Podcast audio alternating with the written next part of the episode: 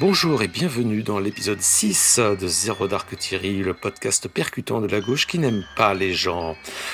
On me rappelle qu'il faut vous rappeler, cette, phrase est dégueulasse, mais quand la cloche, le like, vous vous abonnez, et parce que cette émission, est bien, elle va mettre de la joie dans vos vies. Si, si, si.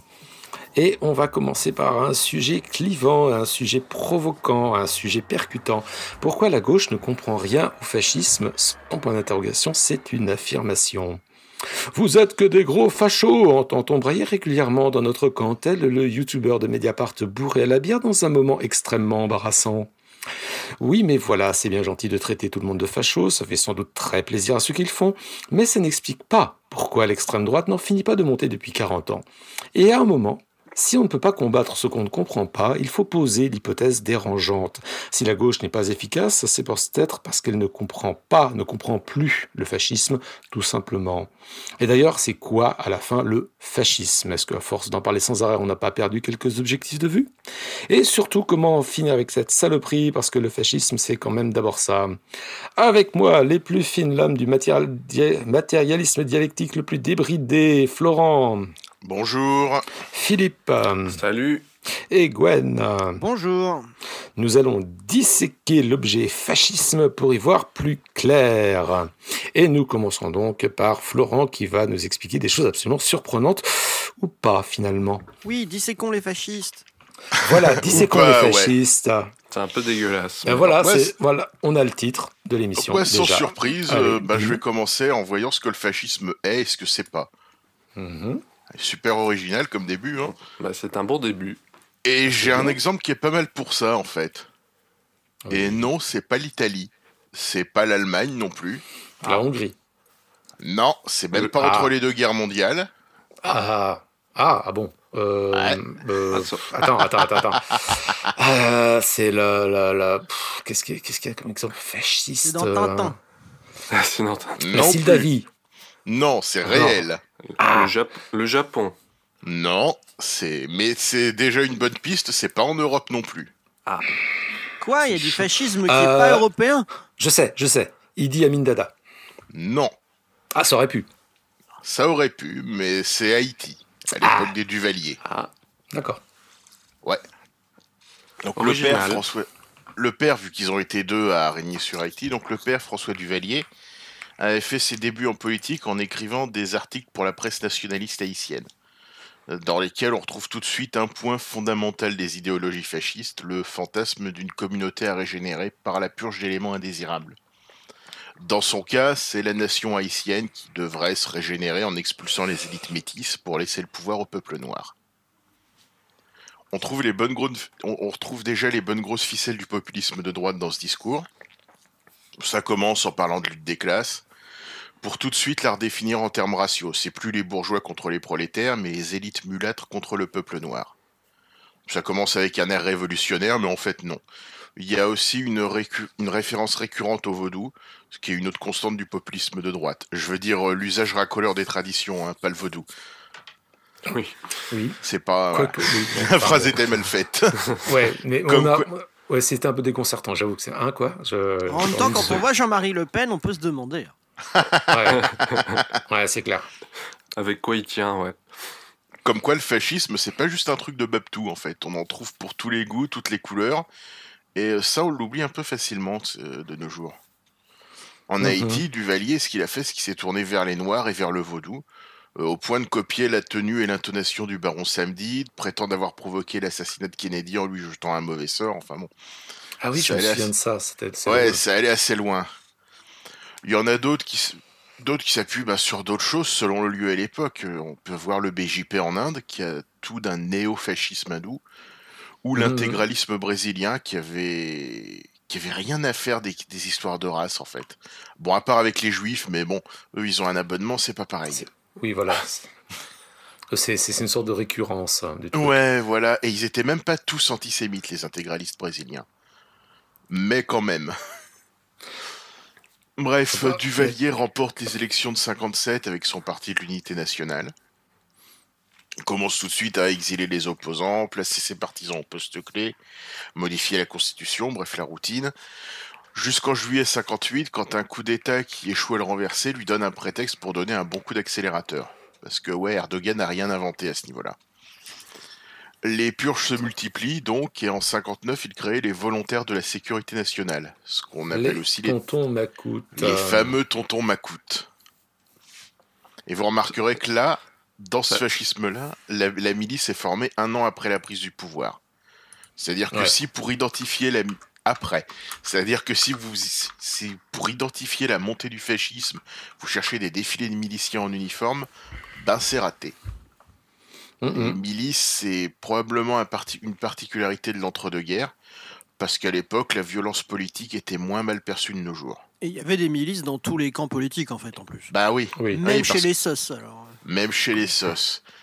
Ouais, parce qu'il faut dire ce qu'il y a, quoi. Se battre ou même tuer quelqu'un pour des questions politiques, nous, ça nous choque un peu, mais ça paraît pas si dingue que ça quand on a passé 4 ans à s'entretuer dans des tranchées sous prétexte qu'un Serbe a buté un prince autrichien. Mmh, oui, oui, oui, ça a du sens. Enfin, ça a ce sens-là. Bon, en tout cas. Ça a ce sens-là, et euh, oui, il y a, y a ce acteur-là. Autre chose sur les tontons Macoutes, ils n'étaient pas payés. Enfin, ils touchaient pas de salaire. Ils n'étaient pas de soldats. Non, pas de salaire, pas de solde. Ils se finançaient par le racket, le vol des opposants et aussi le trafic d'organes et de sang. C'est comme ça que leur chef. J'avais entendu parler euh, de, de, de, de, ces histoires-là qui sont particulièrement sordides. Oui, oui. Oui, leur chef, Luckner Cambron, avait été surnommé le vampire des Caraïbes. Et ils exportaient du sang euh, ben, assez loin, quoi. On en trouvait dans les hôpitaux suédois, entre autres. Mm-hmm. Ah, c'est un très bon commerce, hein, décidément. Ah oui, oui, excellent commerce. Et bon, il y avait aussi tous les classiques, viol, massacre, tabassage, ainsi de suite. Enfin, Classique. Classique shit. Classique shit, si on ose dire. Et on retrouve une autre caractéristique du fascisme, l'état d'exception permanent. Jusqu'à ce que permanent et d'exception, jusqu'à ce que les lois soient plus là que pour faire joli jusqu'à ce qu'on commence à avoir du mal à faire la, à faire la différence entre le régime et une mafia. Mmh. C'est une constante d'ailleurs. Hein. Il n'a pas été peu ou prou installé par la CIA du Valier d'ailleurs oh, Bien soutenu par la CIA, en tout cas une fois installé. Ou en tout cas soutenu, euh, bien soutenu. Oui, oui. Et euh, c'est une constante en fait dans les régimes fascistes de recruter leurs hommes de main dans la pègre. Oui, Ils bah l'ont tous fait. Ah oui, c'est systématique. Ouais, et il n'y a pas trop de difficultés à ça, en fait, au point où on peut se dire que la fascination pour le milieu, c'est incompatible avec de l'antifascisme sérieux. Totalement anti, anti incompatible. Je me permets une petite, euh, une petite parenthèse. Euh, c'est oui, écoute ça bien sur les relations entre la pègre et l'extrême droite. Petit militant d'extrême gauche fasciné par Mesrine. Fin de la parenthèse. Bah, en France, il ne faut pas oublier que les petits bandits, ils étaient plutôt au sac que euh, dans je ne sais quel truc ouais. antifa. Oui, hein. oui, ou à Occident, ou à je ne sais pas quel autre truc de facho un peu crasseux. Bah, un truc, euh, bah, des trucs dans lesquels on leur, on leur promet, euh, vous allez pouvoir taper à peu près tous les gens que vous voulez, vous êtes couverts et en plus vous ferez du fric. C'est d'ailleurs des organismes où, la, loi du plus fort permanent qui correspond à la fois à la mentalité d'extrême droite et à la mentalité des truands, parce que la mentalité des truands, c'est ça tout le temps, c'est constamment la loi du je plus fort. Je pense que c'est un des trucs qu'il faut qu'on redise vachement bien sur euh, le, l'association forcée des truands et de la droite, c'est que la droite, elle peut promettre de la thune. Nous, bah on ne peut pas. voilà. Et on, ne peut pas.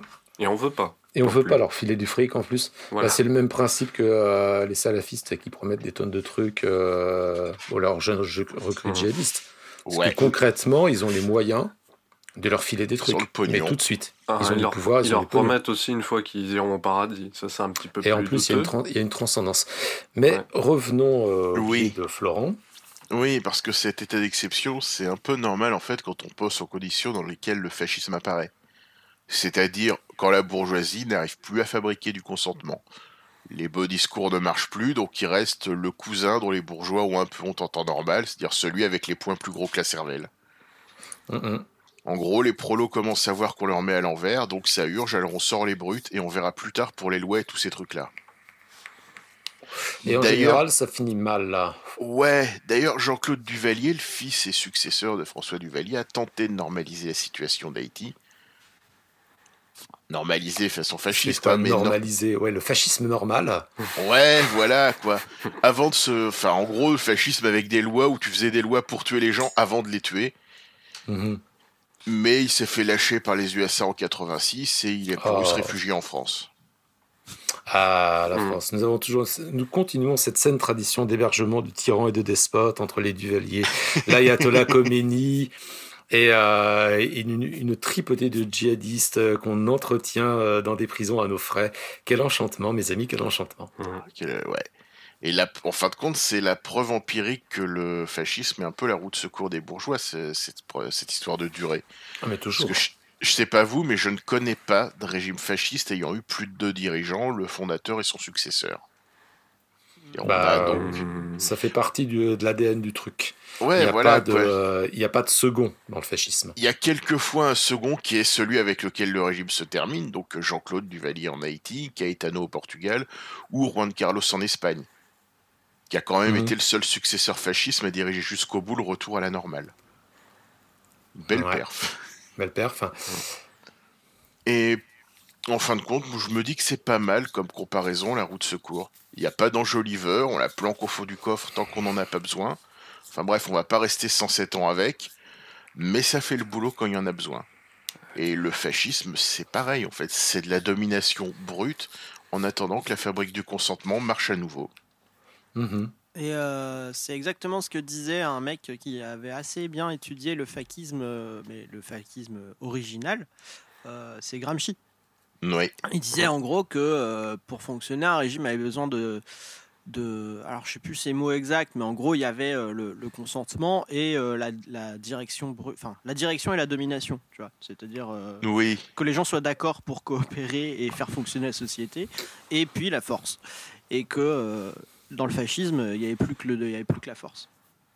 Ouais, alors ça, euh, Chapoutot se, se, met un petit peu en porte-à-faux par rapport à ça, parce que maintenant, bon, on sait que euh, le régime nazi, euh, certes, a, ah, lui, il parlait fascisme italien, il parlait pas des nazis.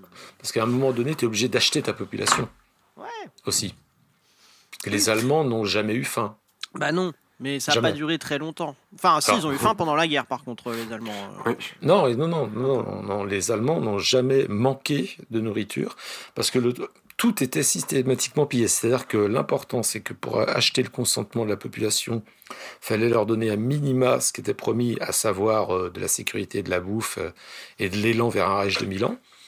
Et peu importe que l'Ukraine crève de faim littéralement, et peu importe qu'en France il y ait des restrictions, etc., tout était dirigé vers l'Allemagne. Ah ils, ah, ah, ils, ont eu faim avant, pendant la crise. Ils ont eu faim après, parce que c'était compliqué. Mais pendant bah, la ils ont eu faim sur la fin parce qu'il n'y avait plus de pays occupés à piller, quoi. Ouais, mais enfin, ce que ce que dit euh, ce que disait euh, Gramsci aussi, c'est que ce truc-là s'applique aux, subalternes dans les sociétés en question, pas aux pas aux dominants. Donc si tu si envisages euh, l'Europe sous domination nazie sur cet angle-là, les Allemands sont pas les subalternes dans l'histoire. Mmh. Mais mais voilà, en tout cas, je trouve la distinction assez pratique pour penser plein de trucs, tu vois, effectivement, et tu retombes dessus, la donc euh, je trouvais ça marrant. Donc, c'est pas euh, mal comme exemple, que tu, ça change un peu. Tu, avais fini, Florent? Ah oui, oui, j'ai fini. Ah, d'accord. bon, d'accord. Ouais, mais c'est bah, je vais rebondir sur euh, la route secours du fascisme. On peut filer la métaphore en disant que bah, le fascisme, c'est le cousin un peu, un peu débile et un peu violent de la bourgeoisie qui euh, qu'on invite à table parce que bon c'est c'est le cousin euh, des chelou mais bon ça reste ouais, c'est la famille pas montrable quoi. C'est ouais mais c'est la famille quoi tu comprends donc c'est compliqué etc et systématiquement euh, à un moment donné les c'est d'ailleurs que c'est pas le capitalisme ou les élites capitalistes qui créent le fascisme ex nihilo mais toujours à un moment donné elles font appel à lui. Pour le, ou alors soit elles le financent en sous-main pour commencer, soit, euh, bon, à un moment donné, ils font un pacte. Parce que l'anticapitalisme de droite, dont professe le fascisme, toujours au début, le fascisme professe, tant qu'il n'est pas au pouvoir, une sorte d'anticapitalisme de droite.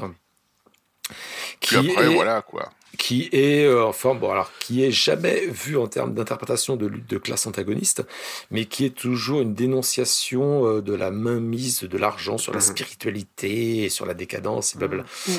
Ou, d'une catégorie de dirigeants euh, qui, qui, sont intrinsèquement corrompus pour des raisons x y dépendant de chaque. C'est eux qui oui, genre c'est des juifs ou des ou des mulâtres en Haïti quoi. Ce qui a fait du Valier, il a dit la lutte des classes en Haïti, c'est les noirs contre les mulâtres. Donc c'est une lutte des races. Et d'ailleurs, euh, souvent pour les fascistes et pour la bourgeoisie, c'est un bon moyen pour certaines franges de la bourgeoisie de se débarrasser euh, de leurs concurrents d'en face aussi. Oui, S'il y a eu quand même beaucoup de, ça dans, tous les, enfin, dans plusieurs régimes fascistes, dont les plus connus, où euh, tu as les industriels qui réglaient leurs comptes en, une fois le régime en place en dénonçant les petits copains. tu dénonces le mec d'en face, tu récupères mmh. ses entreprises ou ses marchés, etc. etc., etc. Et donc au bout d'un moment, de toute façon, tout ça, euh, tout ça s'arrête. Hein. C'est que euh, les nazis l'ont fait, les fascistes italiens l'ont fait. Ils mettent beaucoup d'eau dans leur programme. Ils rencontrent des industriels, ils les rassurent, ne vous inquiétez pas. Puis de toute façon, la preuve, c'est que dès qu'ils sont au pouvoir, les fascistes, les premiers qui morflent, c'est les gens les plus à gauche. Enfin, le, premier, le premier camp de concentration, euh, ça a été Dachau, c'était pour enfermer les communistes. Mmh. Les, les, chemises noires, ils, tabassaient d'abord des communistes et des syndicalistes. Mmh. Et forcément, c'est au lieu des élites de l'époque, aux yeux des élites de l'époque, c'est les pouvait que les faire apparaître complètement très sympathiques. Il y a bah ces, ces images euh, du roi, du roi Georges, qui tend le bras avec sa fille Élisabeth à l'époque, mmh. qui, était, qui avait 7 ans qui euh, fait des bras tendus euh, devant la caméra, euh, et Elisabeth aussi, à 7 ans, parce que tout, le monde trouvait ça très sympathique. Et puis finalement, ces gens étaient certes un peu, un peu vulgaires, un peu plébéiens, mais bon, ils tabassent des communistes et des syndicalistes. Ils, ne sont pas totalement antipathiques. Et à la même époque, il y avait eu quelques projets, je ne sais plus si ça avait été concrétisé, mais il y avait eu quelques projets d'échanges scolaires entre Oxford et les écoles d'élite nazies ce que je ne savais pas. Mais bon, ah voilà. c'est Les nazis ont essayé de, de, de, maintenir et puis ensuite de recréer une diplomatie avec la Grande-Bretagne, mais pendant toute la guerre. Oui. Euh, parce que euh, des deux côtés, il y avait des gens qui disaient mais on n'a pas de raison de se faire la guerre. En vrai, on, on est quand même d'accord sur plein de trucs, vous voyez. Sauf, euh, ça a été le, le grand combat. Enfin, j'avais lu ça dans une biographie de Churchill où il essayait de, il avait pendant des années, il a des années, hein, parce que lui, il avait tout de suite compris à qui il avait affaire. C'est-à-dire que euh, autant Churchill, dans plein de trucs, n'a pas été clairvoyant du tout, mais là, il a, il a vu tout de suite le truc, il a bataillé contre, dans les rangs des conservateurs, quand il était conservateur, à mon nez, pour, euh, pour tempêter, pour expliquer non, c'est pas quelqu'un avec qui on va pouvoir discuter. Non, mais si, tu vois, ça, il est finalement, c'est quelqu'un euh, de droite, un peu voyou, on peut discuter avec lui. non, on peut pas. On peut pas, c'est un fou. Mais non, euh, je suis sûr qu'il va être raisonnable. Il y a plein de gens qui ont pensé ça. Il y a plein de gens qui pensent toujours ça. Bah, y compris en France. Hein. Dès que, dès que la bourgeoisie voit le fascisme apparaître, toujours à un moment donné, ils pensent on va pouvoir discuter, ce sont des gens raisonnables. Je pense qu'il y a le même biais derrière les débilos qui pensent que bon bah si euh, ils prennent le pouvoir, au moins euh, les institutions vont les retenir ou les gens ah, vont ah, se oui, machin. Ils ne se rendent pas compte de la, de, du machin qui est en face. Quoi. Non, mais ça, c'est un truc, que, ça, c'est l'opposition qu'on me sort parfois en vrai, qu'on m'a déjà sorti. Et c'est à la fois atterrant et, et très exaspérant. C'est les gens qui te disent. c'est très dangereux. Oui, mais, oui, mais une telle, si elle parvient au pouvoir, les institutions vont la retenir parce que elle pourra pas aller contre les institutions. Espèce de mmh, buse. Qu'est-ce qu'ils font les fascistes dès qu'ils sont au pouvoir? Ils cachent les nazis, les nazis ont même pas pris la peine d'abroger la constitution de Weimar, c'est les Alliés qui l'ont fait après la fin de la guerre. Voilà, c'est parce que tellement on n'en a rien à branler. Voilà, c'est ça. Euh. ils bah se sont contentés de se dire ouais, c'est un bout de papier, rien à foutre. Et sur la prise du pouvoir et les institutions euh, par les fachos, moi je voulais juste remettre un petit point que parce que c'est le truc qui me gonfle euh, à chaque fois, ça vous gonfle aussi. C'est sur l'arrivée de, de, de, de petits moustachus en 33 on ne le dira jamais assez, il a été invité à former un gouvernement par le président de la République de l'époque en Allemagne, avec l'accord enthousiaste de tous les partis de droite représentés à l'Assemblée. il, est, il a été invité par les gens qui avaient été élus, qui étaient des parlementaires de droite bien propres sur eux comme il faut. donc, et qui pensait le contrôler de cette façon-là. Donc il n'y a pas de. Alors il pensait le contrôler parce qu'on peut discuter ni ni ni. Et puis du coup, il n'y a pas de rempart de droite face aux fachos en fait. Non, ça bah n'existe pas. Ça n'existe pas. Confère le soutien enthousiaste euh, des industries groupes euh, au nazisme dès le départ. Confère le soutien enthousiaste d'Henry Ford. Confère le soutien enthousiaste des, euh, du patronat italien et français aux expériences fascistes respectives. Ah bah oui. C'est toujours, toujours. Le, patronat soutient de façon enthousiaste le les fascisme. Seuls, les seuls patrons en France qui n'étaient pas très chauds pour les nazis, c'est ceux qui, qui, avaient les industries en Alsace-Lorraine et qui se sont dit putain, on va perdre nos usines. Mais c'est ah parce qu'ils allaient perdre leurs mmh. usines, mmh, mmh. pas pour les autres raisons. Et, encore, il y en a qui sont retombés sur leurs pattes. Oui, finalement, ça s'est passé à peu Et qui sont des héros encore locaux. Euh, comme Wendell et tout ça. Oui, bah, je pensais à lui. Euh, j'avais lu, j'avais lu les journaux, euh, les journaux quotidiens de Wendell euh, pendant cette, de cette période-là. Et, justement, tu vois le mec qui se préoccupe tous les matins de comment je vais pas perdre mes usines ou comment je vais les récupérer. Mais alors le reste, il en a rien à foutre. Mais d'une force. mais rien. Et même en 43, tu vois, rien à battre. coup... Oh là là, c'est embêtant. Ils veulent me saisir une usine de plus. Bon, je vais aller négocier avec machin. bah oui. Mais du coup, ce que, tu, dis, Gwen, euh, c'est bon, c'est le truc en fait que tu dis là, que il, a été mis là, Hitler, mais c'est contre ce qu'on dit tout le temps. Ah là là, attention, Hitler, il a été élu. Bah oui, enfin, il y a des gens beaucoup. En fait, point. voilà, il y a des gens, ils ont voté beaucoup pour son parti, mais c'est pas ça qu'il a mis au pouvoir directement. Et, quelque part, cet argument, c'est en gros, ah bah, quand même, la démocratie, c'est un peu dangereux, quoi.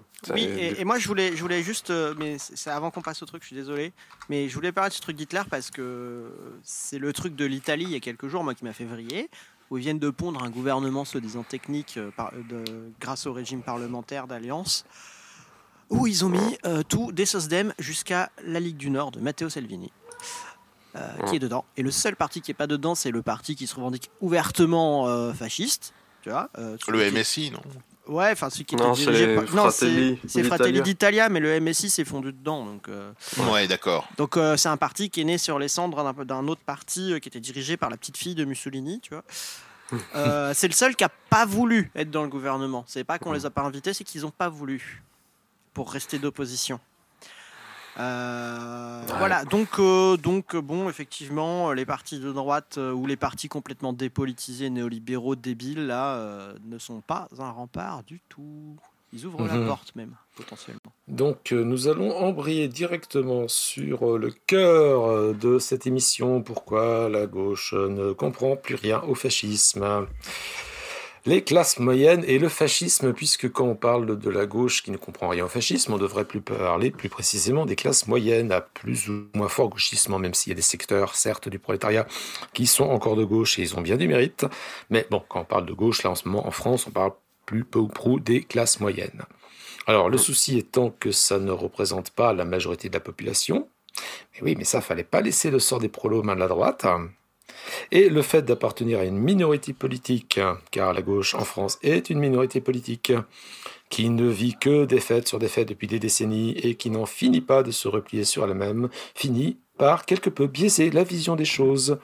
J'en veux pour preuve, par exemple, il y a même des gens qui prennent Paul Preciado au sérieux, c'est-à-dire à quel point le niveau a baissé.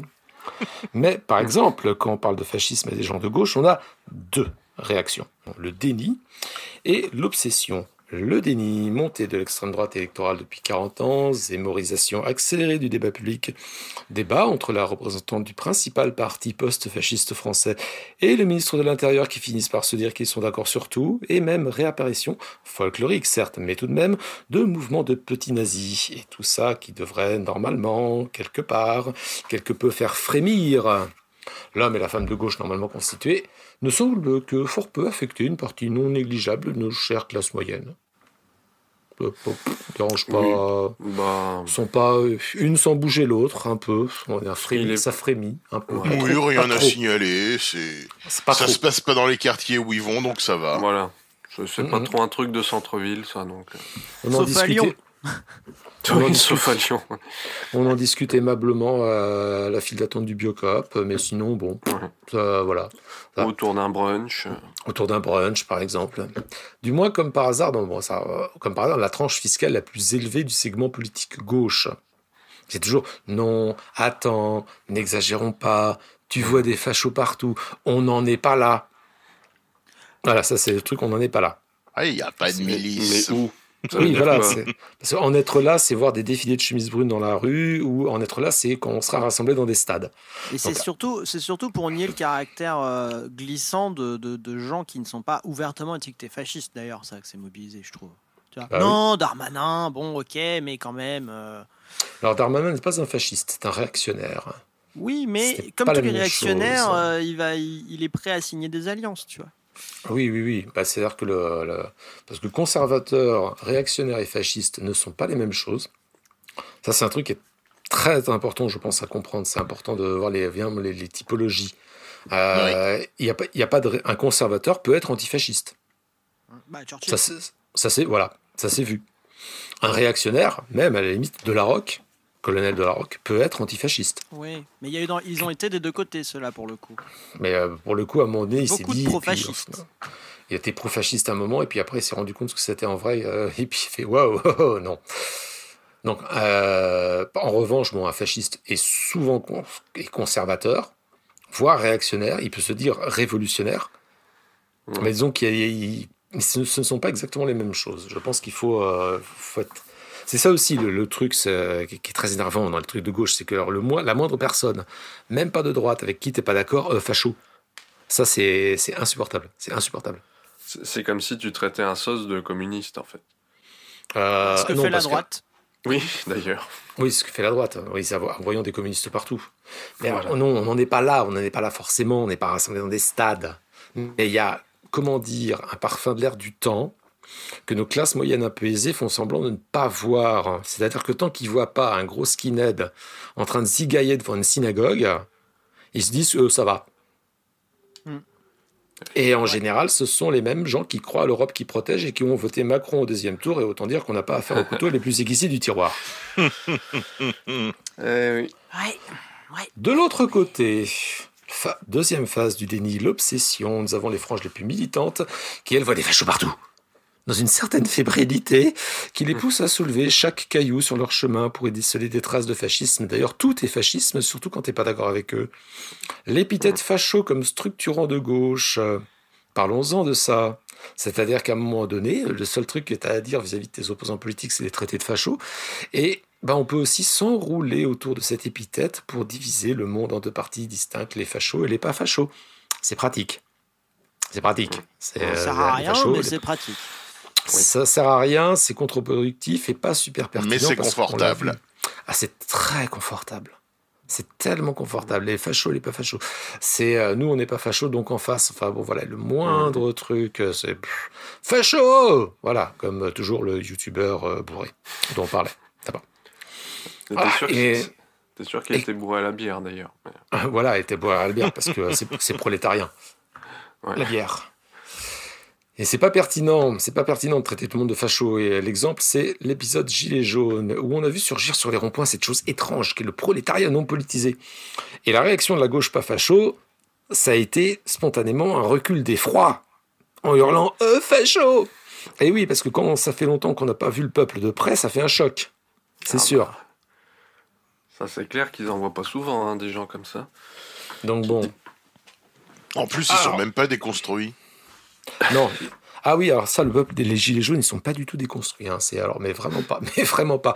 Peut-être pas assez d'ailleurs pour le coup. mais, euh, pourtant, c'est un autre débat. pour avoir vu des manifs de gilets jaunes, c'est quand même des manifs où il y avait beaucoup de femmes par rapport bah aux manifs qu'on fait tous d'habitude. Et ça, ça devrait interroger. Bah, ça fait, bah, c'est un truc, euh, il y avait beaucoup de femmes, tout simplement parce que si c'est le prolétariat le plus exploité, euh, les segments bah du prolétariat le plus exploité, ce sont les femmes.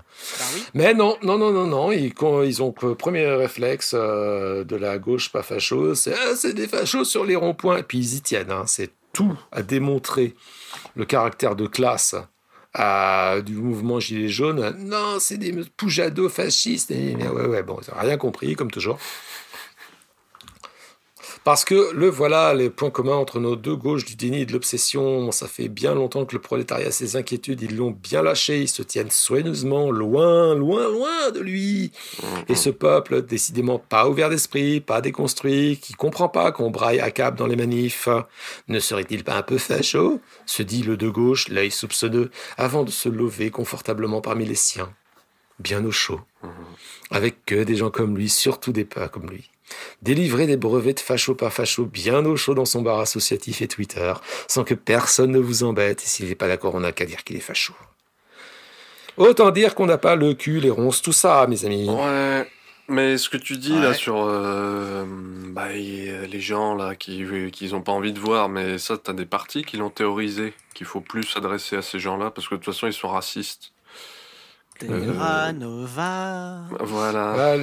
mais pas que Terra Nova. Enfin, c'est recensé, c'est recensé toute l'histoire, euh, l'histoire de la gauche au pouvoir, euh, qui a totalement, enfin, la construction du Front National en tant qu'entité politique qui passe de pseudopode euh, d'ordre nouveau jusqu'à parti pivot, mais malheureusement c'est ça, euh, FNRN c'est une sorte de parti pivot euh, de la politique française, aurait été impossible sans le Parti Socialiste. Mmh.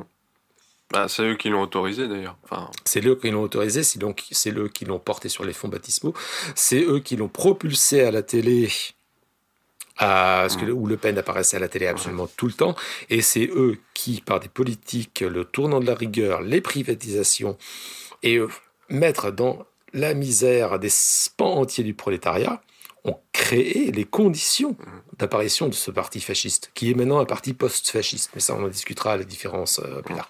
Mmh. Il est impossible. Ça marche que tant que le fascisme n'est pas revenu. Tu vois. Puis, sans compter que quand tu prends des gens pas très politisés qui commencent à parler de leurs problèmes en des termes un peu euh, mal dégrossis, on va dire, leur dire ouais vous êtes fasciste, euh, c'est surtout un bon moyen pour qu'ils disent ah bah ah si ouais peut-être pour qu'ils disent ah c'est ça être fasciste bon bah c'est pas grave allons-y alors voilà c'est à dire qu'à partir du moment où euh, les revendications enfin moi je m'en souviens que les revendications au début, les Gilets jaunes, c'était un mouvement qui était euh, par rapport à une taxe fiscale. Mmh. en plus, un truc sur, l'essence pour l'écologie, alors attention. Pour l'essence.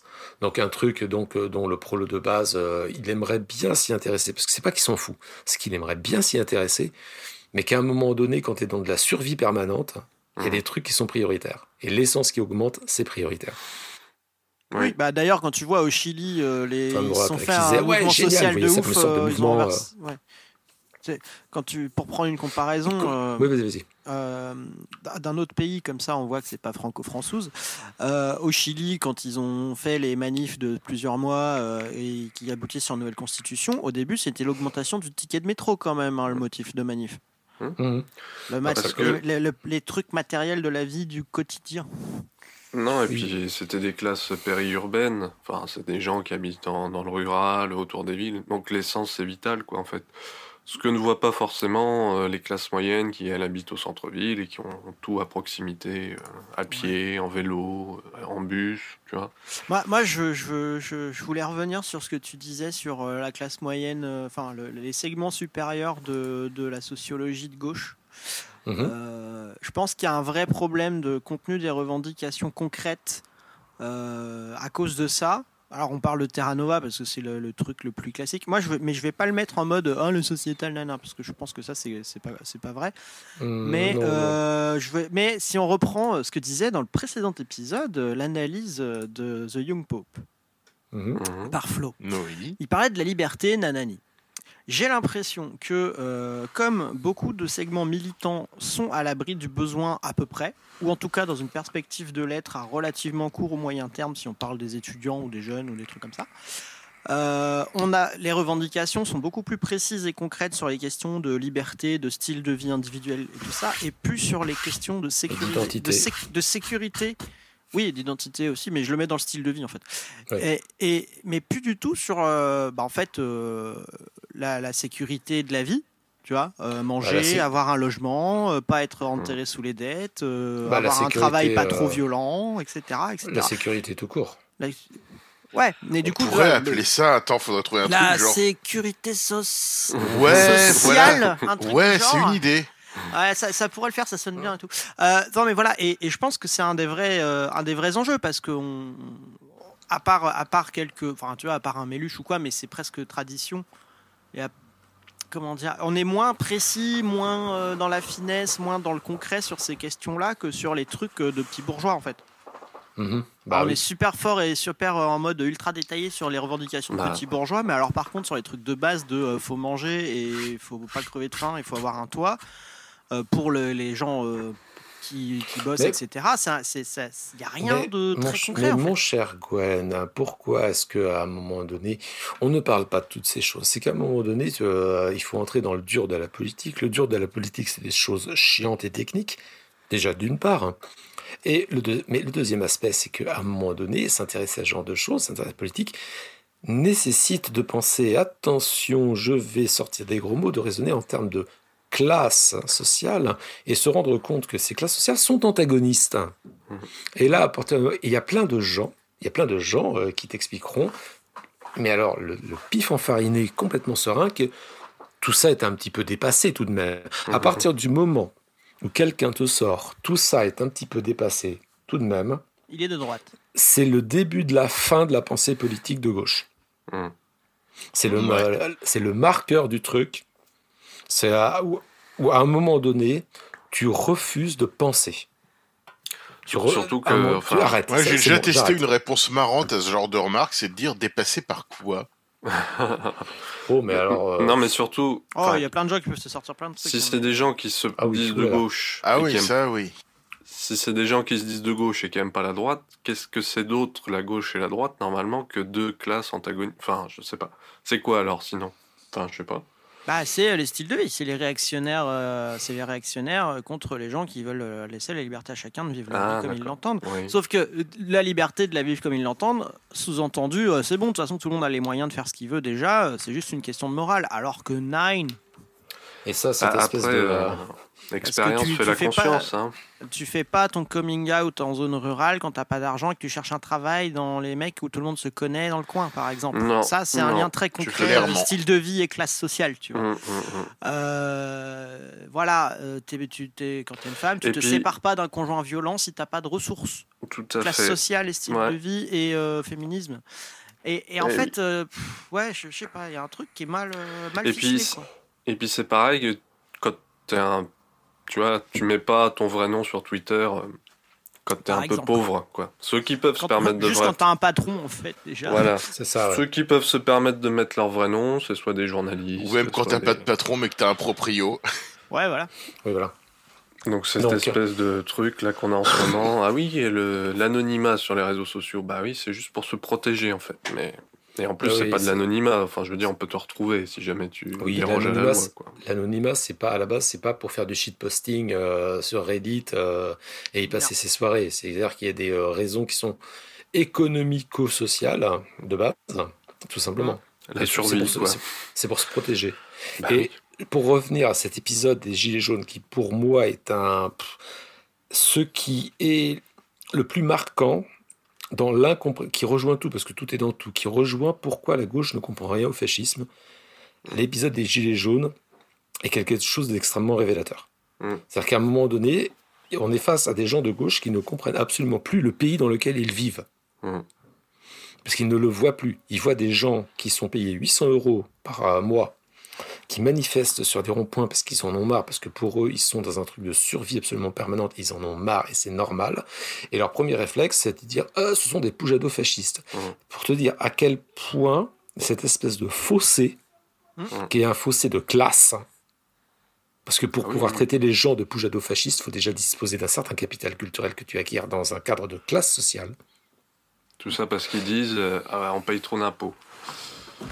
Non, on est trop taxé. Et à un moment donné, le mouvement des Gilets jaunes s'est mis à revendiquer des trucs de hausse de salaire. Et à partir de là, tu as tous les Éric Brunet et les, mmh. et les Damien, les Damien Rio qui ont tous les droitos et tous les post-fascistes qui se sont braqués en disant mais mais mais je ne comprends pas. Enfin, il y a des témoignages d'Éric Brunet avec la lèvre qui tremble. Ah, faut rendre justice quand même à euh, notamment les Lamberto qui sont allés euh, qui sont allés sur les ronds-points dès le début.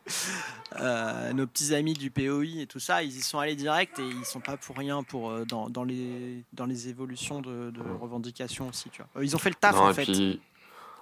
Et puis la gauche, au lieu de mépriser euh, les Gilets jaunes, elle ferait bien de s'en inspirer parce qu'ils ont vachement renouvelé euh, tout le folklore militant euh, inutile et épuisant. Ah oui. Alors, Mais ça, pour le coup, dans les grèves sur les retraites, ça s'est vu. Hein. en tout cas, en Ile-de-France, ça s'est vu. Les, les, les, cheminots et tout, ils avaient repris tous les trucs. C'est-à-dire que maintenant, pendant des années, bah Pendant des années, on a fait que des manifs de témoignages qui servaient strictement à rien. À Paris, Bastille Nation. Ah. À Toulouse, c'était du point A au point B. On se retrouve tous, on se tient chaud, on chante, on mange des merguez et après on prend l'apéro. Et ça, c'est un truc de, stratégie, euh, stratégie qui est très très amusant. C'est qu'est-ce que tu fais avec un acteur qui, ne connaissant pas les règles du jeu, n'en applique aucune? Et là, on l'a vu avec les Gilets jaunes. Bon, et, le redécouvre, les redécouvre au fil du temps, surtout. C'est ça qui m'a fait marrer, moi.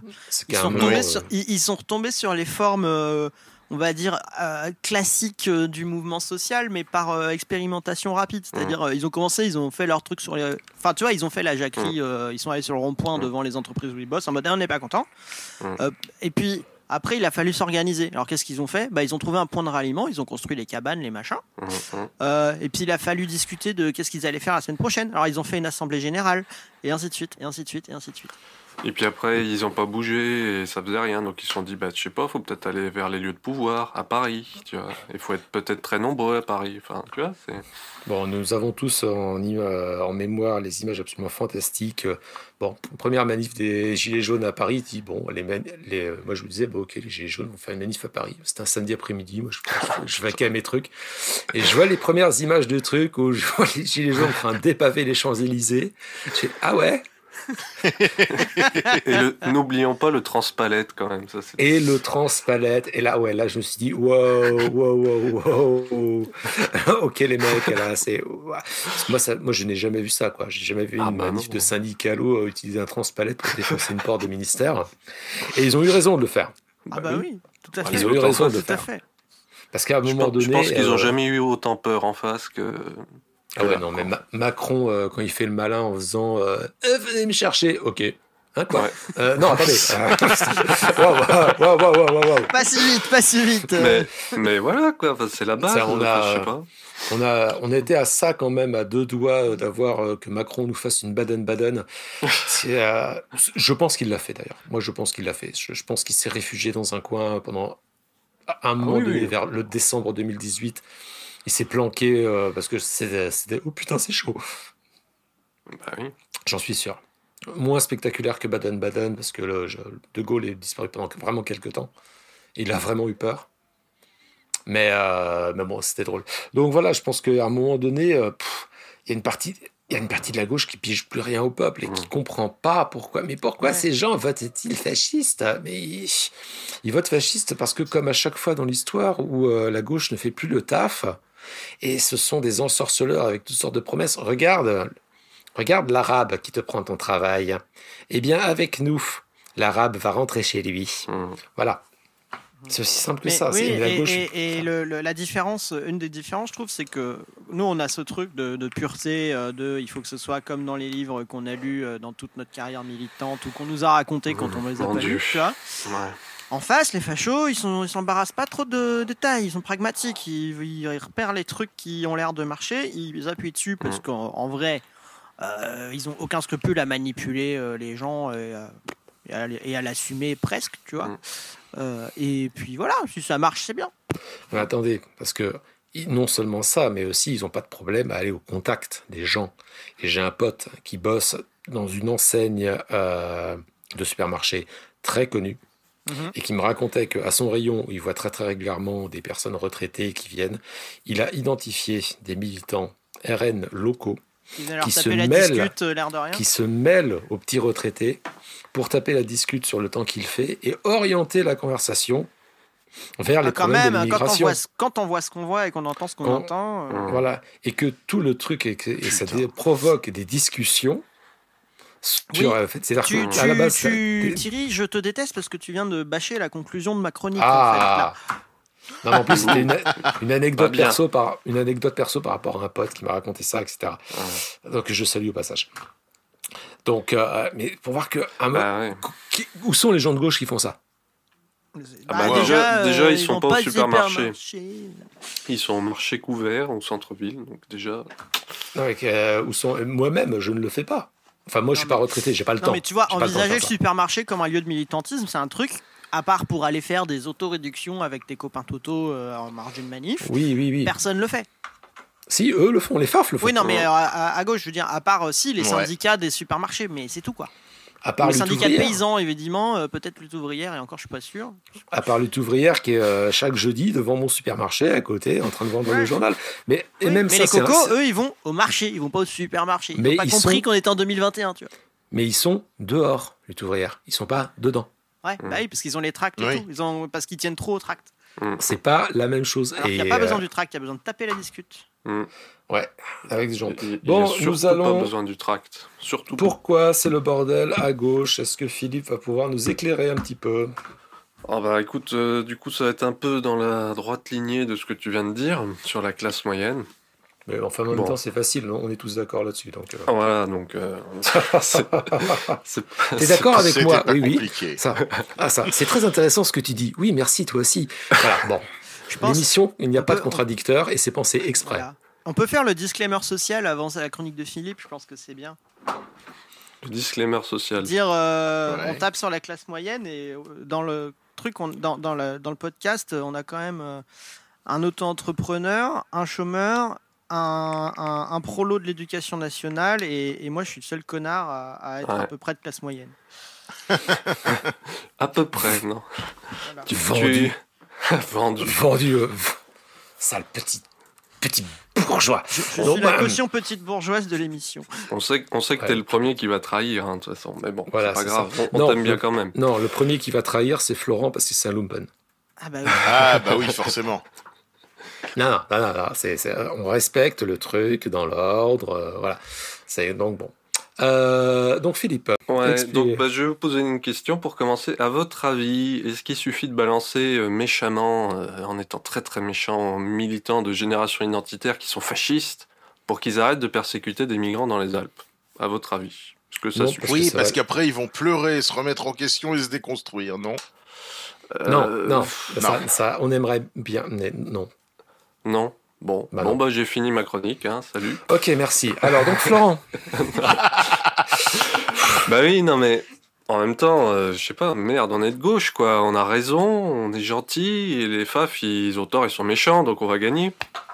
Forcément. C'est évident, je veux dire. Bon alors peut-être juste moralement, hein, parce que prendre le pouvoir, voilà, c'est trop compliqué. Euh, et puis d'ailleurs, on a déjà gagné face à eux, donc euh, les fascistes, donc c'est bien la preuve qu'on va encore gagner, après tout.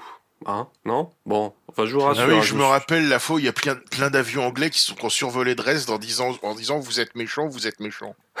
c'est ça. Bon, non, Super efficace. Ouais, non, c'était pas, c'était pas ça. Bon, je, parce que je vous rassure, je me suis pas transformé en Guillaume Meurice, hein, soudainement. non, non, euh, s'il te plaît, ne soyons pas vulgaires. Ouais, non, non, non, je vous rassure. Euh, je, ne rentrerai pas dans, ce, mauvais goût-là.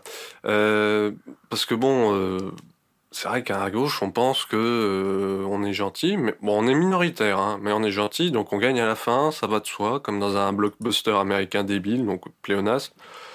Mais je pense que c'est un peu l'imagerie de la Seconde Guerre mondiale, tu vois. C'est les gentils gagnent à la fin, tu vois. Mais bon, mais moi je oui. pense que ça va pas de soi. Moi, je pense que c'est de la faute des trotskistes aussi. Toujours. Déjà parce que c'est toujours de la faute des trotskistes. Déjà par défaut. Et, euh, parce que euh, la vérité triomphera, tu vois. Sauf que, sauf que c'est pas bah, la vérité qui triomphe, c'est des gens. Et, puis tu, puis parce qu'ils sont passés au PS, peut-être aussi, non? Je sais pas. Oui, aussi. ouais, donc ouais, il y a ce truc là, ouais, de la, la vérité va triompher, donc euh, c'est un peu. Le beau, le beau, et le bien vont gagner à la fin. C'est un peu biblique même presque, je dirais. Bon, enfin bon, moi, ça va pas de soi parce que même avant que tu gagnes, bah, tu perds quand même beaucoup, quoi. Donc, euh, les gentils, vous êtes bien gentils, comme on dit, mais moi, je vous divise en trois catégories. Alors, ah, pour ça, je vais faire ce qui s'apparente à des oxymores. Donc, vous savez ce que c'est les oxymores? C'est comme quand on dit le soleil noir ou Yannick Jadot intéressant. Enfin voilà, c'est des expressions contradictoires. L'Europe qui protège. voilà, l'Europe qui protège, PS de gauche. Euh, enfin voilà, ce genre de choses. Donc là, je vais utiliser des expressions, euh, des oxymores, mais c'est la réalité, malheureusement. Donc je ne pouvais pas faire autrement. Donc ma première catégorie, euh, les gentils méprisants. Donc Thierry vient d'en parler un petit peu en long, en large et en travers, mais je vais remettre une couche parce que il le mérite quand même. Donc généralement, ils sont issus de la petite bourgeoisie intellectuelle, ils pensent qu'être intelligent et cultivé, ça, ça suffit à combattre le racisme, l'autoritarisme, comme si c'était une sorte de talisman, vous voyez. Ah non, je suis cultivé, donc euh, je rayonne autour de moi. Non, non, ça marche pas. Deviens le changement que tu veux voir dans le monde. Oh, si c'est pas, pas, de la pensée magique, faut qu'on me dise ce que c'est. Ah, j'ai horreur de ça, je C'est de, la pure pensée magique. Insupportable, insupportable. C'est si on veut faire la révolution, il, il faut commencer par faire la révolution sur soi-même. Ah. non, la, religion, c'était l'épisode sur les États-Unis il, y a un mois. Euh, c'est ça, c'est. Euh, j'ai rien contre le fait d'être croyant, mais, mais pas dans ces segments-là. Ah bah D'ailleurs, en parlant de croyants, ils ont pensé que Macron, ça serait pas si mal au niveau des mœurs et des libertés, et que c'était un parfait antidote à Le Pen. Bon, là, ils déchantent un peu, mais bon, comme on l'a dit, ils n'ont rien dit au moment des Gilets jaunes, parce que ça reste des pauvres quand même, hein, et que c'est peut-être contagieux. Ah, Berk. Voilà, donc... Euh, rester. qui cause euh, bizarre et peut-être qui pue. Voilà, voilà c'est ça. Et bon, généralement, ces gens-là, ils se complaisent à écrire des tribunes ineptes qui servent à rien dans des cafés euh, souvent parisiens? Ils font, alors des fois, ils sont invités dans les médias et puis ils font des envolées stériles en disant oui, le fascisme ne passera pas. Enfin, bon, genre de trucs débiles. Mhm. Et en même temps, bah, ils n'ont pas de mots trop élogieux pour la libre entreprise, le libre marché, euh, l'Europe qui protège. Enfin, donc, du coup, ainsi, ils comprennent pas qu'ils font partie du problème qu'ils dénoncent, à savoir la montée de l'extrême droite. Je peux t'interrompre ou pas? Vas-y, j'avais terminé ma première catégorie, donc vas-y. justement, tu parles des, des sauces libéraux et des écolos de droite, là, en disant le libre marché et tout. Mais je trouve que tu as quand même la version de gauche qui est euh, le libre marché, mais euh, de petits producteurs bio, et euh, la petite entreprise, la libre entreprise d'artisanat reconvertie après ton BTS en bullshitologie. oui, c'est oui, tu fais bien. Oui, parce que tout ce qui est petit est gentil. Ouais, les petites entreprises c'est mieux, les petits patrons c'est mieux. Ça, voilà, hein, tous ceux qui ont bossé avec des petits patrons savent à quel point un petit patron c'est tellement plus humain. Ah bah oui. Oh Dans tout ce que l'humain compte de dégueulasse c'est tellement bien, petit patron, t'es tout seul face à lui, donc tu peux pas t'organiser si jamais il est un peu trop casse-pied, quoi. Non, mais s'organiser, c'est fasciste. Ah, bon, Bah oui, parce que des fois, t'es pas d'accord et t'es obligé de suivre la ligne alors que, t'es pas d'accord, euh, du coup, c'est fasciste. Du coup, c'est fasciste. D'ailleurs, tout est fasciste. Qu'est-ce qui, qui n'est plus fasciste? On ne sait pas. On ne sait plus. Euh, donc euh, là, j'en viens à ma deuxième composante. Euh, T'en as un peu parlé, Thierry, aussi tout à l'heure. Donc c'est les gentils euh, cyniques. Alors ceux-là, ils sont un peu plus déprimés. Ils vont te dire, ouais, bon, bah, Le Pen, elle a qu'à gagner. Comme ça, les gens, ils vont enfin se rebeller, quoi. Ouais. Euh, comment vous dire? Bah, S'ils gagnent, c'est qu'il y a quand même une majorité d'adhésion à leurs idées. Hein.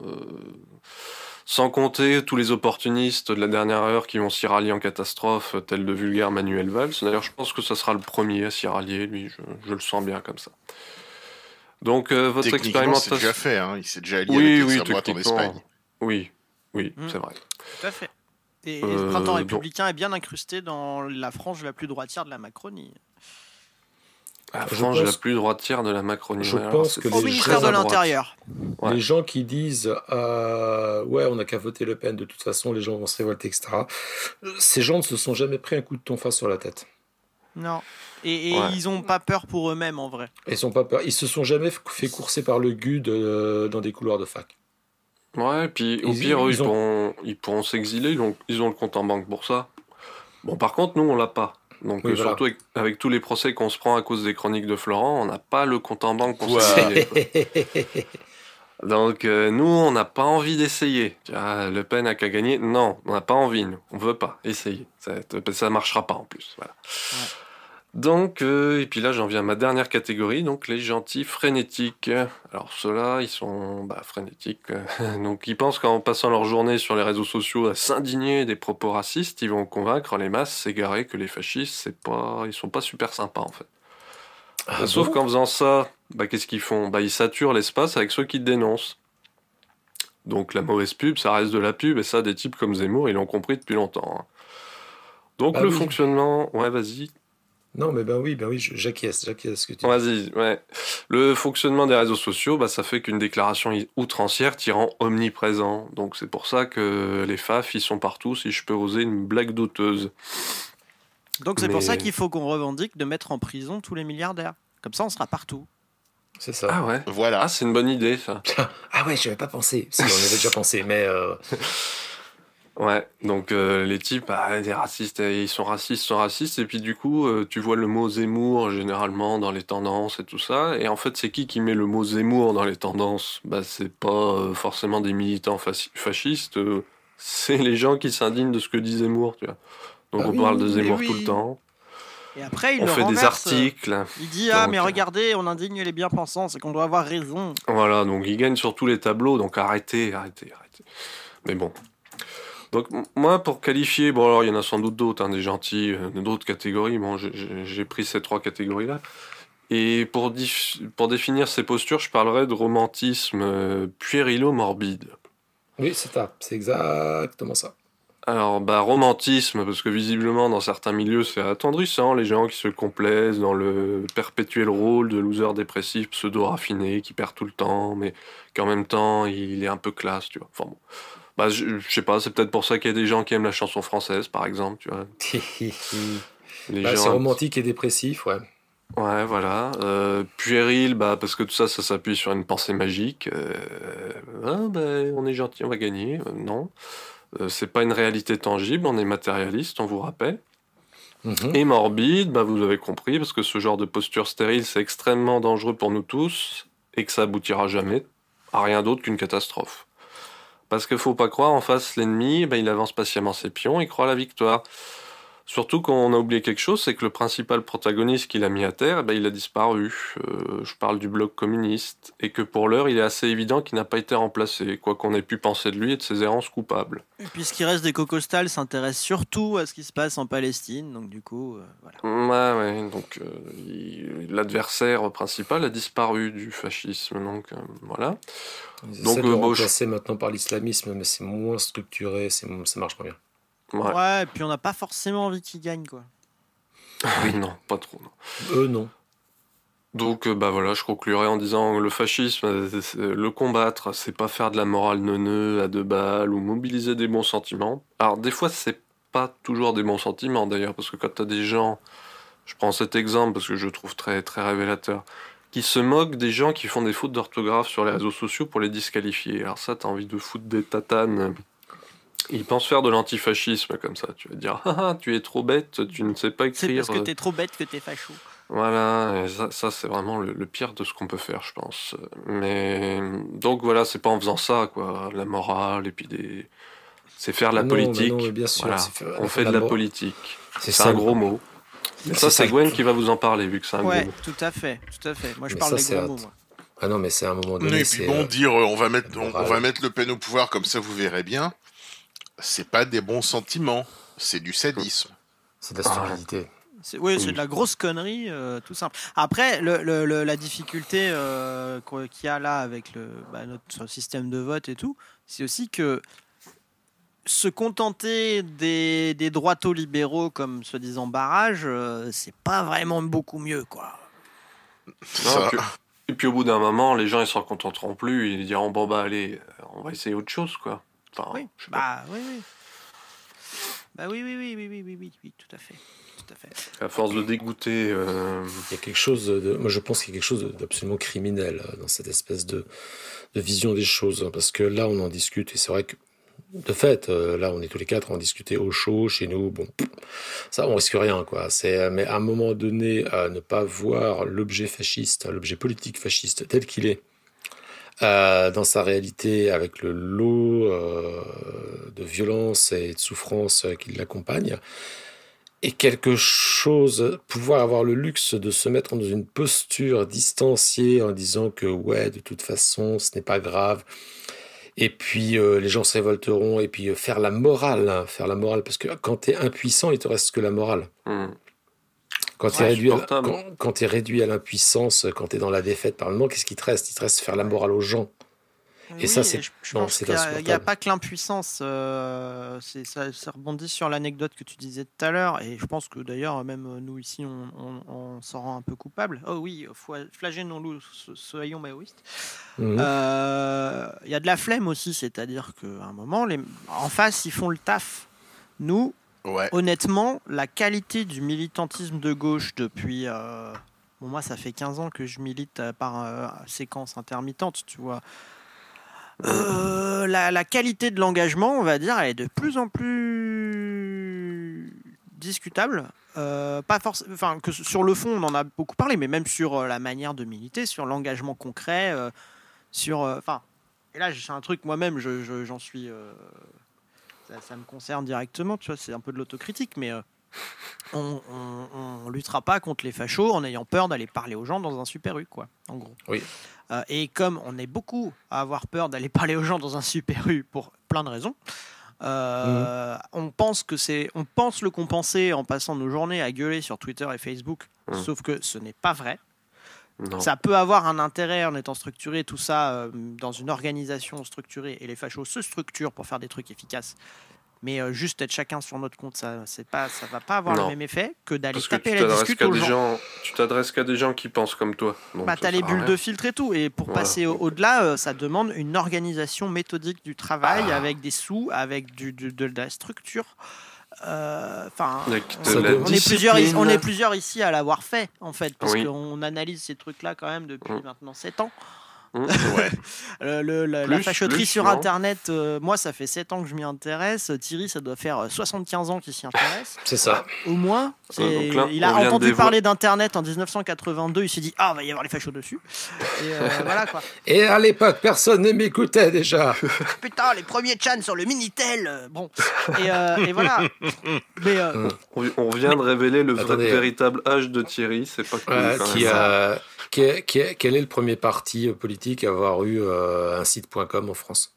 Bah, C'était le FN. Le Front National. Le premier, les, premières organisations à vraiment avoir squatté les commentaires, tout ça, c'était. Euh, alors, c'était pas Génération Identitaire à l'époque, ils avaient un autre nom, mais c'était cela. Unité radicale, non?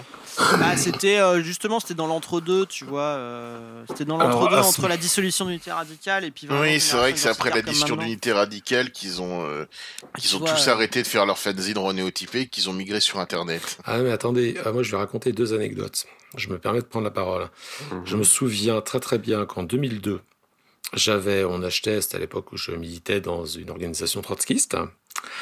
Et euh, on, a, on achetait régulièrement les périodiques euh, de l'extrême droite pour se renseigner. C'est un truc que, euh, voilà, qu'est-ce que pense l'ennemi? Et c'était un magazine qui s'appelait, si mes souvenirs sont exacts, Jeune Résistance. Jeune Résistance, qui était un truc qui était lié à Unité Radicale à l'époque et qui avait une page qui s'appelait Intifada sur le net. On est en 2002. Mm. Intifada mm. sur le net où les mecs commençaient à théoriser comme quoi, bon, espace de liberté non réglementé, on peut dire tout ce qu'on veut, faut y aller à fond. À fond, à fond, à mm. fond, à fond. Et c'était, c'était Fabrice Robert, d'Unité Radicale, qui est, bon, qui est, euh, Fabrice, qui, qui, est, au RN maintenant, je crois, je sais, oui, il est au RN, euh, qui théorisait ça. Euh, donc le mec avait déjà compris en 2002, très concrètement, ce qu'est un truc que nous on n'avait absolument pas compris, moi y compris. C'est-à-dire que Internet, fallait y aller et faire du militantisme comme des gros sauvages. quelques années plus tard, quelques années plus tard, je me retrouve à une soirée en 2013 où euh, bon, je rencontre d'autres gens avec qui j'avais milité à l'époque, etc. etc. Et euh, un de mes ex-camarades vient me voir euh, complètement paniqué en disant Oh là là, mon Dieu, Thierry, mais c'est horrible, je reviens, je suis allé sur Internet, et il y a des fachos partout, ils ont colonisé le truc, faut faire quelque chose, faut organiser une riposte, faut faire des trucs. Et moi, je hoche la tête, je fais hum, hum, hum, Très bien. Ouais. et je lui fais Ouais, mais écoute, euh, moi je me souviens très bien d'une réunion en 2010 une réunion euh, où euh, on avait discuté de ça dans le local euh, de l'Orga à l'époque, et j'avais fait une intervention sur la nécessité d'intervenir sur Internet, que c'était un espace qui était de plus en plus colonisé par l'extrême droite, que le combat devait aussi se porter sur ces médias-là, sur les réseaux sociaux, il fallait faire quelque chose. Et à la fin, les gens avaient ri les gens avaient ri parce que c'était pas du vrai militantisme, parce qu'il fallait aller sur les marchés, differ des tracts, coller des affiches faire, et faire du syndicalisme par la base, etc., etc. Attendez, je finis, je finis, mon histoire. Et écoute, mec, euh, moi, je me souviens très très bien de cet épisode et je me souviens des gens qui avaient ri parce que parmi les gens qui avaient ri, il y avait toi. Et ouais, là, c'est là, mais c'était le malaise. Mais à un moment donné, voilà quoi. C'est-à-dire que. Ouais. je, ne suis pas pression ni rien parce qu'il faut pas être pression pour avoir compris que voilà. Mais euh, juste il fallait suivre l'actualité. Suivre ce qui se passe. Mais d'ailleurs, Philippe, on en a une comme ça aussi d'anecdote en 2014, nous. Je sais pas si tu te rappelles. 2014, mmh, journée d'été d'un parti euh, de gauche euh, relativement mmh. proéminent, mmh. Euh, où on s'est pointé en se disant on va essayer de participer aux ateliers sur la propagande et sur l'activisme en général, pour parler des réseaux sociaux. Ah et puis où on a passé trois jours à, à complètement prêché dans le vent à des gens qui n'en avaient rien à foutre et qui comprenaient rien. Hmm. Et quand on leur euh, expliquait justement toutes ces recherches sur euh, regarder les fachos, ils l'ont déjà fait et tout ça, moi je me rappelle d'une d'une militante qui m'a dit mais il euh, faut pas s'intéresser à ce que font les fachos c'est quand même bizarre. T'es bizarre en fait ah ouais, non non. Nous nous intéressons surtout pas à ce que fait l'ennemi qui veut nous taper sur la gueule. ouais, voilà je me souviens ouais de cet, atelier et je sais pas je pense que ça parlait plus de, de théâtre ou de trucs à la ça parlait de poulet aussi. de poulet, oui, aussi. Tout à fait, je me souviens. Oui, oui, oui. Non, ça parlait de se déguiser en poulet dans des rames de métro. Ceci dit, je me demande s'il n'y a pas un problème de. Ah bah après, il y avait des vieux, hein, c'est clair. Voilà, générationnel, tout simplement. il n'y avait que... des vieux. Ah non, bah, moi, je en plus, attendez, pardon, mais moi je ne vous parle pas de vieux, je parle de gens qui ont mon âge, qui ont mes âges à peu près. bon, qui sont un peu plus vieux que vous, effectivement. Non, mais oui. Mais euh, qui, a priori, euh, c'est. Voilà, enfin. Nous, on fait pas. Enfin, moi, je fais partie de la génération qui a à la fois connu l'avant Internet et euh, le pendant Internet. Voilà, qui est entre les deux. Ah oui. Et nous, nous, on est la dernière génération à avoir connu l'avant Facebook. Avant, ouais. Avant Internet, même.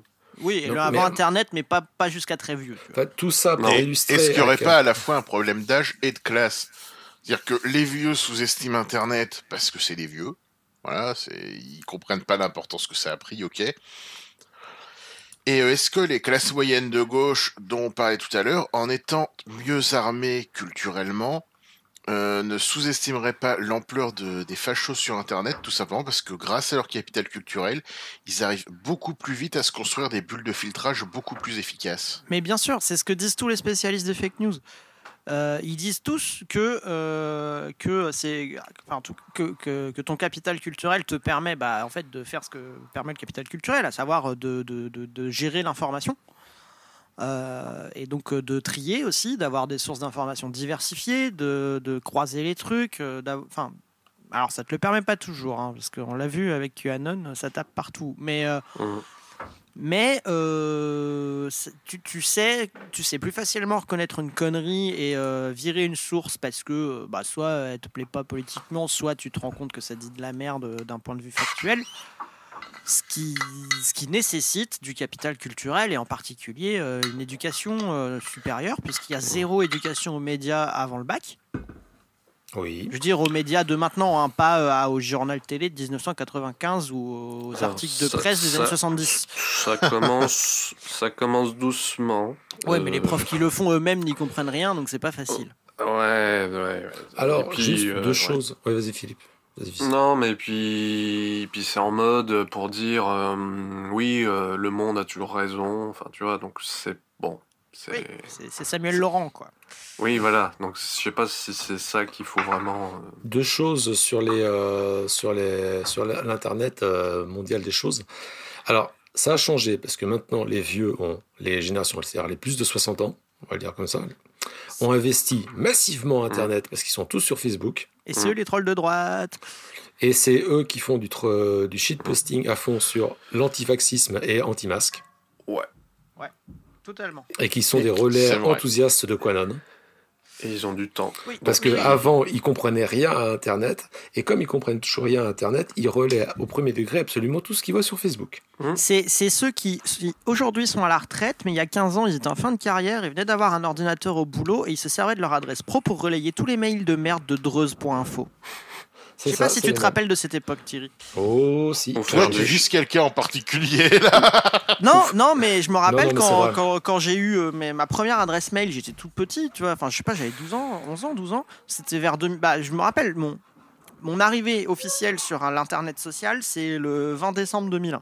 C'est, oh, Il est précis. Euh, ouais, bah c'était ma première inscription sur un forum et du coup, euh, je reçois le mail d'anniversaire tous les ans. Tu vois. Ah, ouais. ah d'accord. Et, euh, et je me rappelle très nettement qu'assez vite, une fois que j'ai eu euh, échangé deux trois mails, notamment avec des boomers de ma famille, tu vois, des tontons, tata, tout ça, et eh ben je recevais, je me suis mis à recevoir ce genre de trucs. Les en mode chaîne de mail, les chaînes ah, de mail. Les chaînes de mail. Les chaînes de mail. Et il y en a une qui revenait souvent, c'était les trucs. Voilà. Et Dreuse.info faisait des chaînes de mail en fait. Et, pour ceux qui savent pas, qui nous écoutent, Dreuse, c'est genre le grand-père de l'internet facho en France en fait. Ouais. C'est le premier site facho vraiment proéminent en France, très euh, identitaire, dégueu, euh, tout ça. C'est le premier premier? Oh, C'est un des tout premiers. En tout cas, il était déjà, il était déjà vachement dominant au, début des années 2000, tu vois. Donc, euh, et, le deuxième, et le deuxième truc donc sur l'Internet des objets qui est plutôt... C'est que maintenant est apparu bah, les, réseaux sociaux. Mmh. Avec la monstrueuse toxicité mmh. Euh, qui a, euh, dès le départ, été permise par le fonctionnement même de ces réseaux sociaux. C'est le fonctionnement qui crée de la toxicité, au point que maintenant, la toxicité est en train de se retourner contre les gens toxiques qui l'utilisent. J'en veux pour preuve. Euh, l'article dans Néon, toi. Euh, oui, mais c'est moi qui l'ai partagé, l'article dans Néon. Mais je ne pensais pas à ça. Non, c'est moi d'abord. Oh Viens, on va se battre dans l'octogone, quoi. Je te fais une clé de bras, là. Je pensais pas à ça. Je pensais à la campagne, la dernière campagne électorale américaine, où ah l'équipe communication de Joe Biden, a, pendant les derniers jours de la campagne, a ordonné à tout son staff de supprimer Twitter des ordinateurs et des téléphones. Il y avait un article que j'essaierai de retrouver qui parle, pour ce qui est de la campagne de Trump, d'un empoisonnement massif aux réseaux sociaux. Oui, oui, oui, oui, oui, oui. Mm, mm. Oui. Donc, euh, première action antifasciste notoire, euh, nationaliser Facebook et Twitter pour les fermer immédiatement. C'est ça. Ah oui, oui, complètement. Oui, là, c'est le premier truc. monter, une, monter une opération militaire internationale pour aller exploser les serveurs avec des bombes.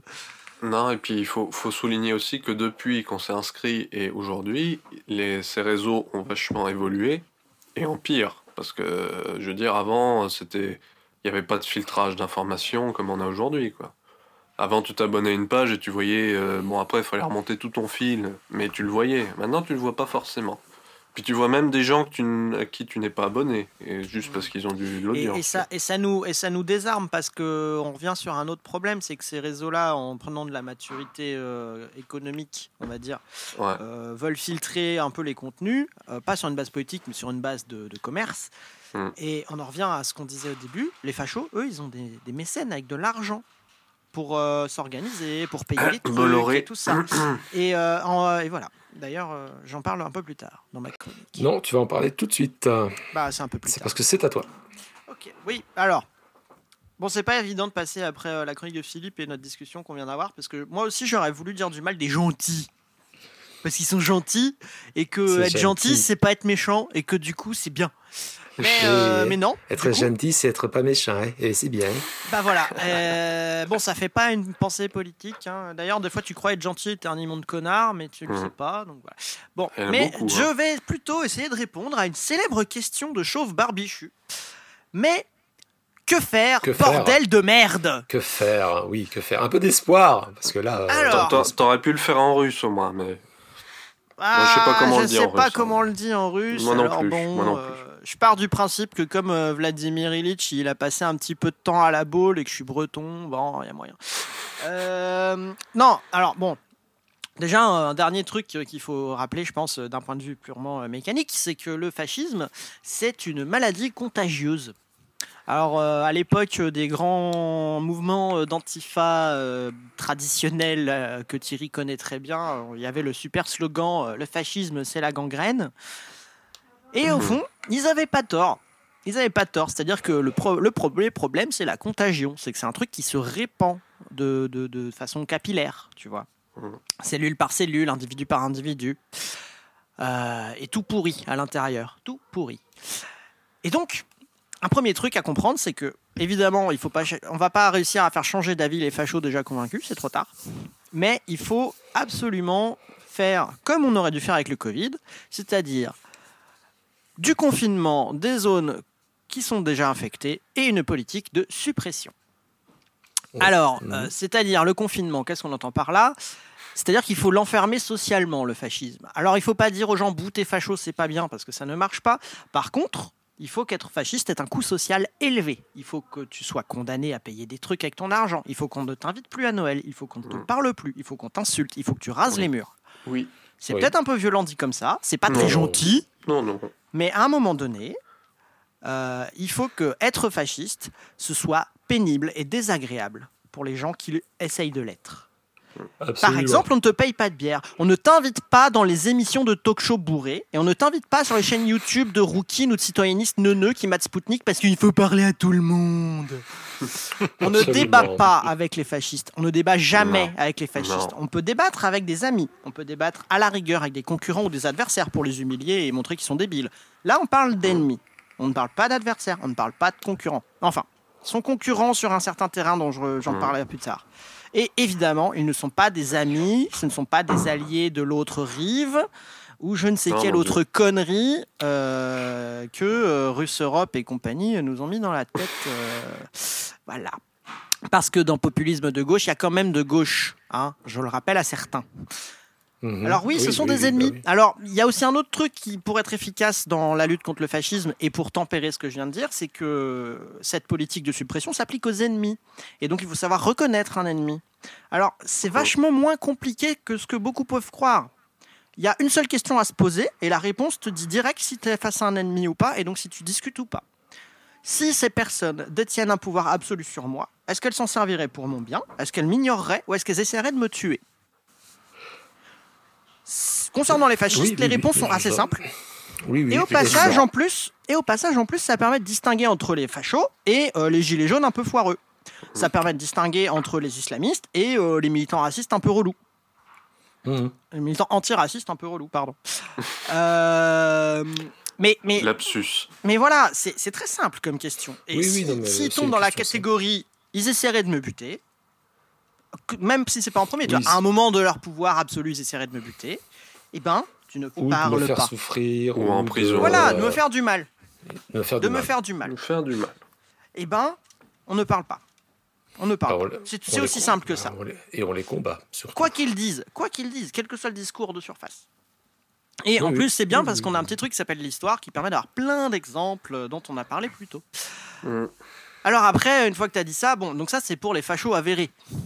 Donc, oui, les, les déclarés, les, identifiables. Ceux, que tu as réussi à reconnaître. Mais là où il y a, et c'est là que se situe le gros du problème, c'est que, euh, comme je le disais tout à l'heure, on est ennemis, mais les ennemis, ça se combat sur un champ de bataille. Alors bon, c'est plein de métaphores guerrières, hein, je suis désolé, mais bon, quand on parle de mecs qui ont envahi la Pologne ou, euh, qui ont créé les tontons macoutes, euh, c'est difficile de rester dans le pacifisme, quoi.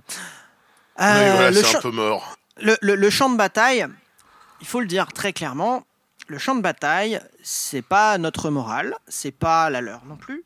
C'est la morale, c'est la vision du monde, c'est euh, la compréhension des choses de tous les gens qui sont pas trop politisés ou un peu perdus, qui ont des raisons d'avoir du ressentiment envers le système actuel parce que le système actuel les fout dans la grosse merde. Euh, potentiellement, ces gens ont mis des gilets fluo pendant deux ans. Euh, et voilà, c'est leur. Euh, c'est la vision du monde de ces gens-là, le champ de bataille. Et on se bat pour être prédominant dans ce champ-là. Mhm. Parce que, en fait, en gros, euh, c'est simple, hein, c'est celui qui va être le plus majoritaire qui va gagner à un moment donné, ou en tout cas celui qui aura la minorité la plus efficace d'un point de vue politique et éventuellement de force. Voilà. Bah oui, parce qu'on est toujours dans du rapport de force, c'est ça que les gens. Mais oui, on est dans un rapport de force, et le rapport de force se crée. Et le rapport de force. Voilà. C'est compliqué. Et donc, les libéraux, eux, ils créent leur rapport de force en colonisant les institutions économiques et politiques. Les fachos et nous, on le fait en s'intéressant à ce qui se passe dans la tête des gens. Alors pas sur un mode psychologisant débile, mais juste que on veut amener la plus large part possible de la population réelle et quand je dis population réelle, je ne parle pas juste de nos amis sur Twitter, à partager avec nous un imaginaire social commun, des aspirations qui sont formulées d'une manière à peu près cohérente avec ce qu'on pense bien, et j'insiste sur le à peu près. J'insiste très très fort sur le à peu près. Il y a des fondamentaux évidemment qui sont pas très qui sont pas discutables, mais il faut un peu tolérer que les gens ils soient pas complètement euh, faut être un peu comme souple. nous. Voilà, parce que en fait, les gens sont des individus, donc euh, forcément, ils sont tous un petit peu différents. Oui, et puis on parle de conquête du pouvoir, pas de morale. C'est-à-dire que la morale, tu veux faire l'unanimité à la virgule près. La conquête du pouvoir, bah, la majorité suffit déjà. Et euh, t'as pas besoin que ce soit à la virgule près, il suffit qu'ils soient convaincus que ben, qu'on représente le meilleur choix disponible. Voilà. Même s'ils sont pas d'accord sur tout. Dans, dans un régime électoral, complètement. Parce que les fachos, eux, bon, globalement, c'est des gros bourges pleins de fric, magouilleurs qui sucent le pognon de mécènes encore plus riches. Coucou Vincent B. Bon, mhm. j'arrête là parce qu'on n'a pas encore les sous pour les procès. Euh, mais Surtout ils ont contre compris, lui. Oui, mais ils ont compris que l'important pour prendre le pouvoir, et surtout dans un régime électoral, je dis bien régime électoral, je dis pas régime démocratique, c'est de permettre au Kidam de penser que tu vas t'occuper de lui, lui permettre d'avoir une vie sereine qui répond à peu près à ses aspirations, avec des perspectives pour l'avenir. Ce que tu as prévu de faire aux Arabes de la cité d'en face quand tu le promets, ça, Josiane, elle s'en fout. Ce que tu prévois de faire aux migrants ou aux Roms, Rachid et Christina, ils peuvent décider de s'en foutre, même si leurs parents sont immigrés. Tant que tu leur promets à eux, les vrais gens travailleurs bien intégrés, euh, qui font des efforts, machin, que ça ira mieux demain. Alors le, mieux peut-être un peu. Le dernier arrivé ferme la porte, il disait aussi. Bah voilà, euh, voilà. Moi, les derniers gros fachos que j'ai rencontrés, ils avaient tous des parents immigrés portugais euh, qui avaient fui le fascisme portugais, quoi et le chômage. Ouais. Ou des immigrés polonais aussi. Voilà, des immigrés polonais. Ou italiens. Tu, trouves de tout. Il y a le nombre d'Italiens chez les élus Front National, c'est un truc terrifiant. Mm, Bref, le descendant d'Italiens, évidemment. Bref, on sait que le moyen des fachos pour promettre ça, à savoir de dire euh, si on tabasse tous les étrangers, qu'on les met dehors et qu'on les jette à la mer, tu vas retrouver du travail, euh, tu vas trouver une, une copine et puis tu auras une belle maison, on sait bien que c'est bidon.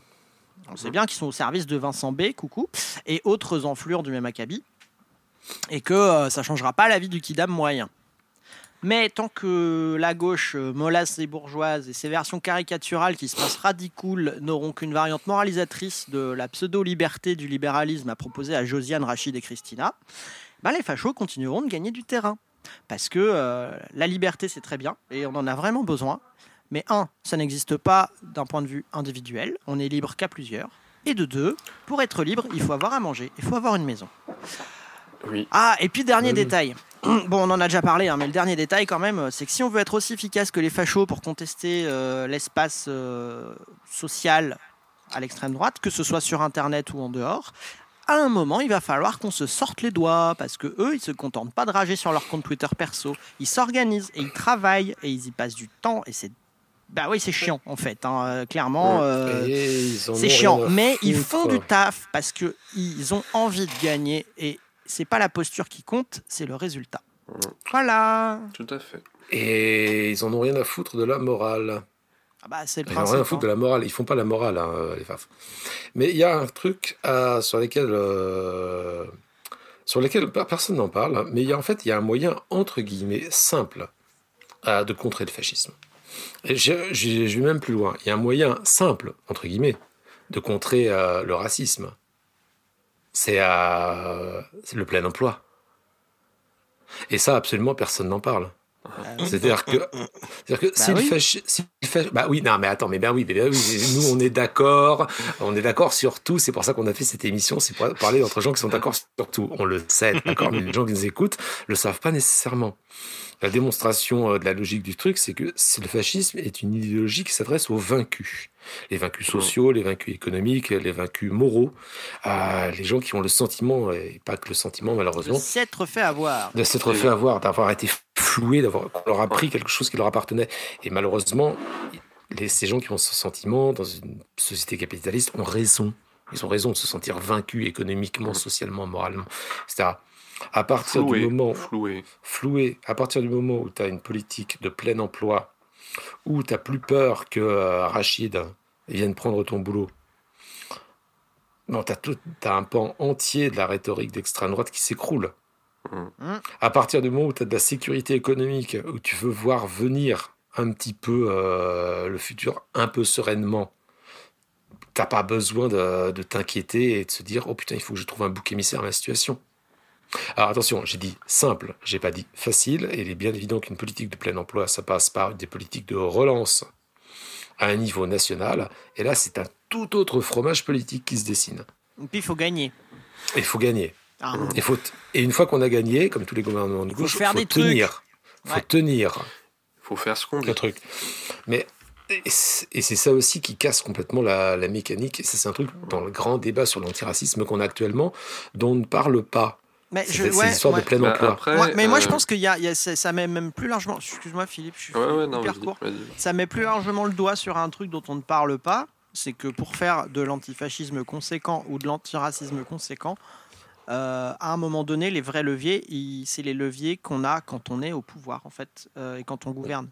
Parce que la situation matérielle des gens, comme tu dis, le boulot, le logement, tout ça, ça, c'est quelque chose que tu peux pas euh, modifier de façon vraiment significative quand c'est des gens de droite au gouvernement et que toi, ton pouvoir, c'est un pouvoir euh, au mieux d'interpellation et de pression politique pour obtenir des micro-trucs, quoi.